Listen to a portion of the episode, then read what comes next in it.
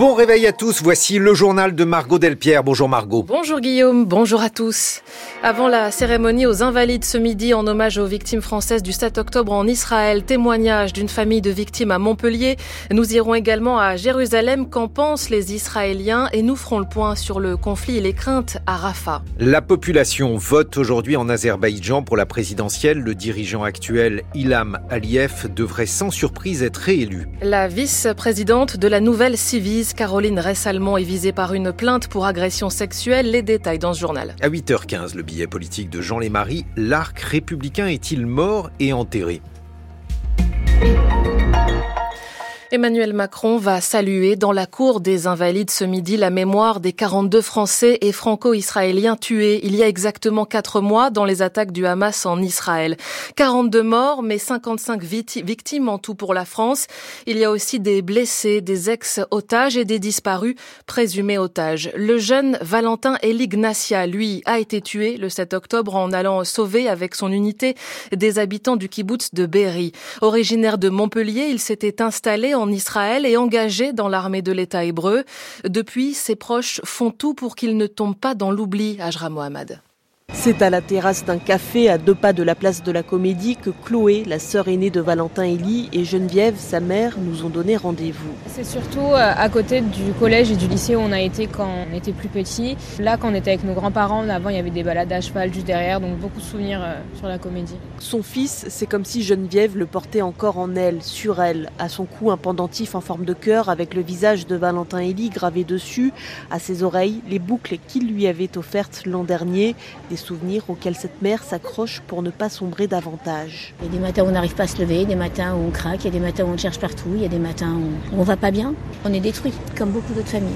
Et comme d'autres familles, celle de Valentin Elie sera présente ce mercredi aux Invalides. J'y vais parce que pour moi c'est important de reconnaître mon frère en fait comme une victime du terrorisme. Mais mis à part ça, j'attends pas des choses en particulier, quoi. Juste bah, du respect en fait. Du respect, du symbolisme, de l'honneur, de la bienveillance. Elodie, la meilleure amie du jeune homme rencontré à la fac de droit, suivra l'hommage de loin à la télévision. J'aimerais que les gens savent que c'est un héros et que c'était quelqu'un qui aurait dû vivre encore. Fêtard, joyeux, euh, toujours le sourire. Voilà, il voyait toujours euh, le bon côté des choses, Valentin. Ce visage, ce sourire, il est partout, accroché sur les murs de leur maison, sur le fond d'écran de leur téléphone.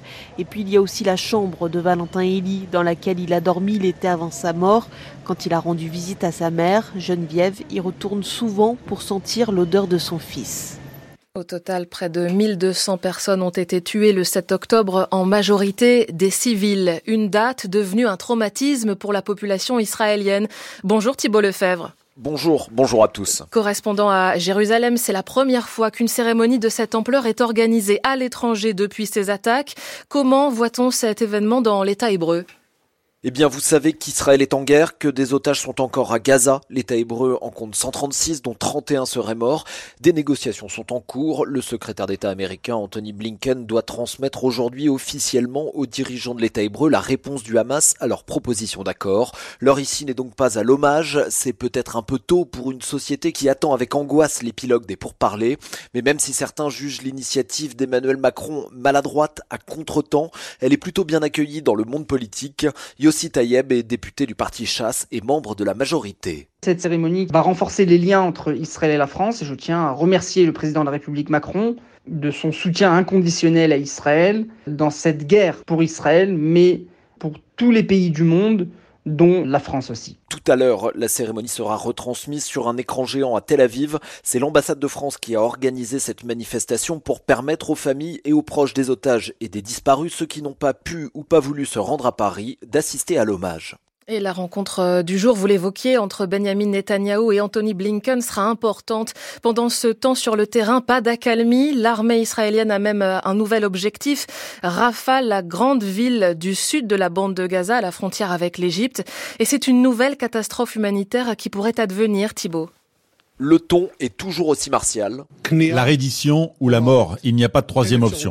Mais ce sont les objectifs qui évoluent. Israël dit avoir neutralisé trois des quatre régiments de la brigade du Hamas de Khan Younes et le ministre de la Défense, Yoav Galant, estime qu'il est désormais temps d'envoyer ses troupes plus au sud pour s'attaquer à la dernière ville qui a pour le moment échappé aux opérations terrestres de l'armée.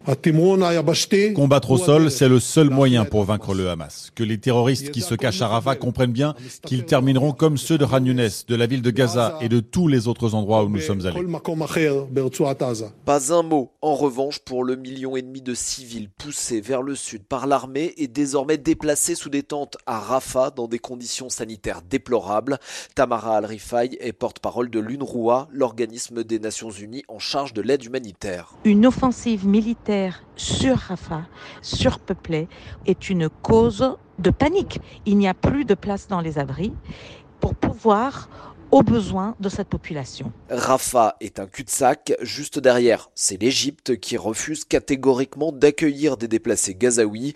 Quand les combats commenceront, ces civils fuiront et personne ne sait aujourd'hui où ils pourront se mettre à l'abri. Thibault Lefebvre à Jérusalem. Et on continue d'évoquer ces attaques du 7 octobre et la manière dont la France va rendre hommage aux victimes dans quelques instants en compagnie de l'historien Denis Péchanski. L'Observatoire syrien des droits de l'homme a dénoncé cette nuit des frappes israéliennes sur la région de Homs, dans le centre de la Syrie. Bilan 5 morts, dont 3 civils, selon l'Observatoire. Les bureaux de vote sont ouverts depuis quelques heures en Azerbaïdjan. Sans surprise, l'autoritaire Ilham Aliyev devrait être réélu.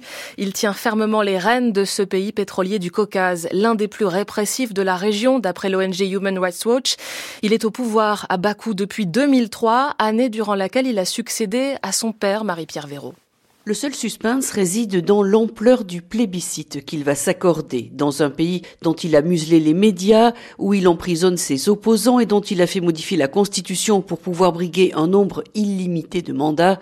Ilham Aliyev entend bien consolider sa dynastie. Héritier de son père, Haïdar Aliyev, toujours omniprésent sur les affiches qui recouvrent le pays, Ilham Aliyev a déjà prévu que son fils ferait un bon successeur et il a nommé son épouse première vice-présidente. Il s'apprête donc à prolonger un mandat déjà long d'un quart de siècle. L'opposition boycotte le scrutin qu'elle qualifie de farce démocratique. Il est vrai que les six autres candidats n'ont d'opposition que le nom, mais s'il étouffe toute liberté, Ilham Aliyev jouit aussi d'une certaine popularité. D'abord parce que la manne pétrolière et gazière a été un peu redistribuée à la population, surtout parce qu'il a conquis le Haut-Karabakh, dont la population arménienne a dû fuir en septembre dernier, une victoire militaire que le pays attendait depuis 30 ans.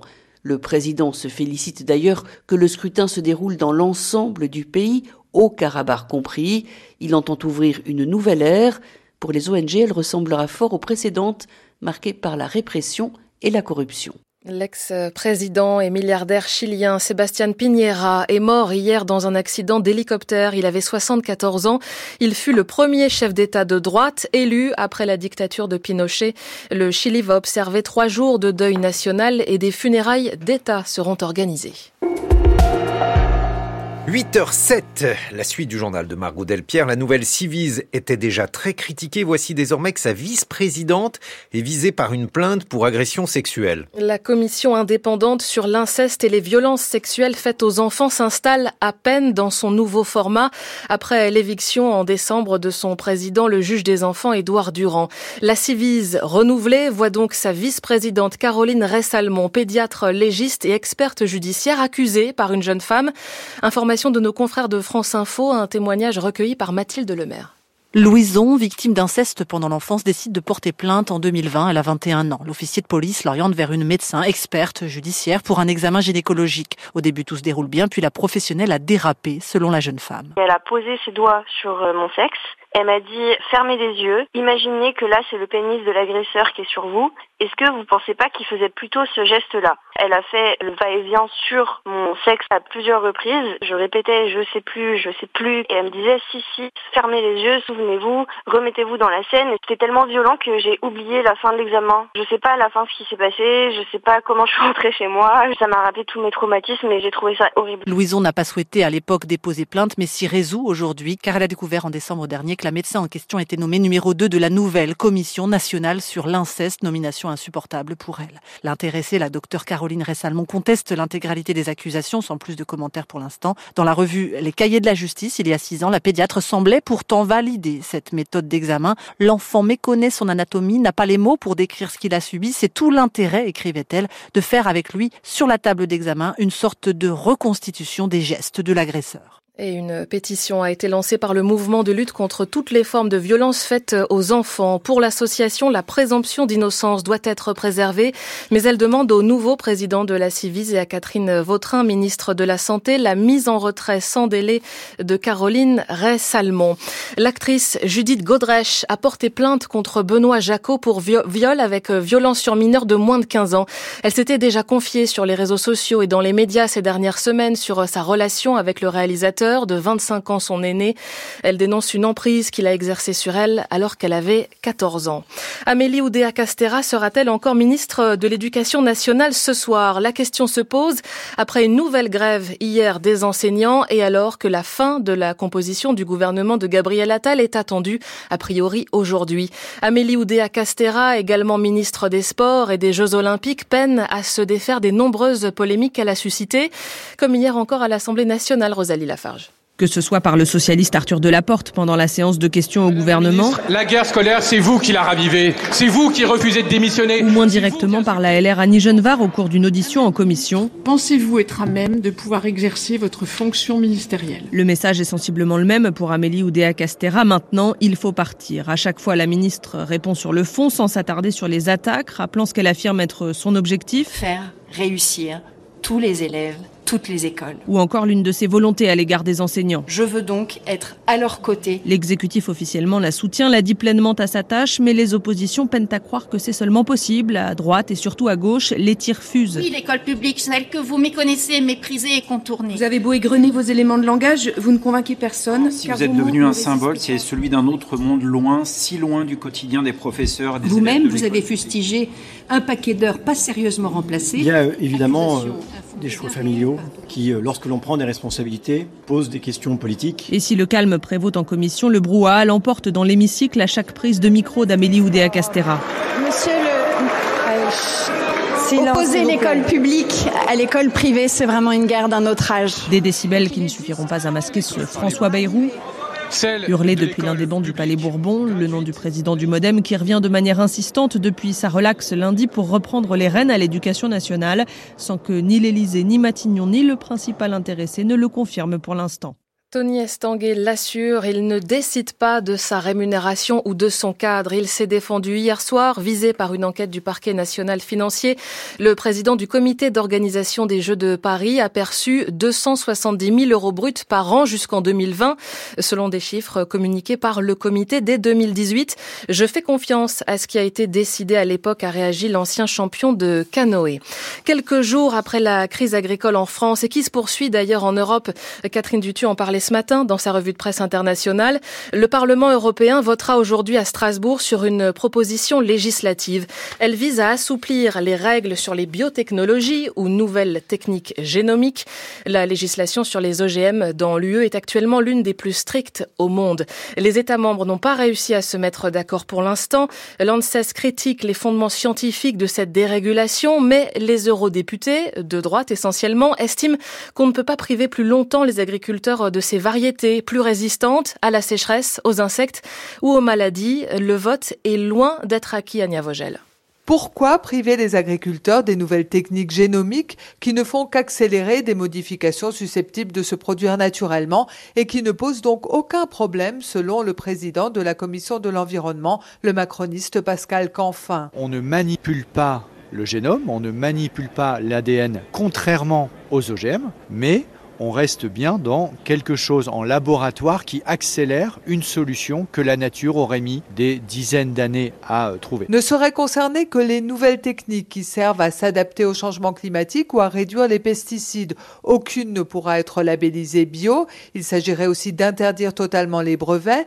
En revanche, pour la traçabilité et la transparence, les règles seraient beaucoup moins strictes et c'est précisément ce que refuse Christophe Clergeau, rapporteur pour les socialistes européens. Quelle que soit la performance de ces nouveaux OGM, il faut qu'ils respectent les droits des consommateurs, il faut qu'ils respectent le libre choix des producteurs et il faut qu'ils fassent l'objet d'un examen scientifique approfondi. Christophe Clergeau qui est allé à la rencontre des manifestants anti-OGM, parmi lesquels l'allemande Astrid Österreicher. Il y a des risques sanitaires et environnementaux et il ne faut pas baisser les bras, il faut continuer à évaluer les risques comme on le fait actuellement sur les OGM aussi. Le vote ce midi sera serré et même s'il devait être positif, difficile d'imaginer un accord avec les États membres d'ici la fin de la législature. Ania Vogel. Météo France prévoit de la pluie et du vent aujourd'hui sur la moitié nord du pays. Un ciel euh, voilé, voire de la grisaille ailleurs et toujours du soleil dans le sud-est. 7 degrés cet après-midi à Lille, 12 à Paris et La Rochelle, 14 degrés à Lyon comme à Toulouse, jusqu'à 20 degrés à Perpignan. 8h15.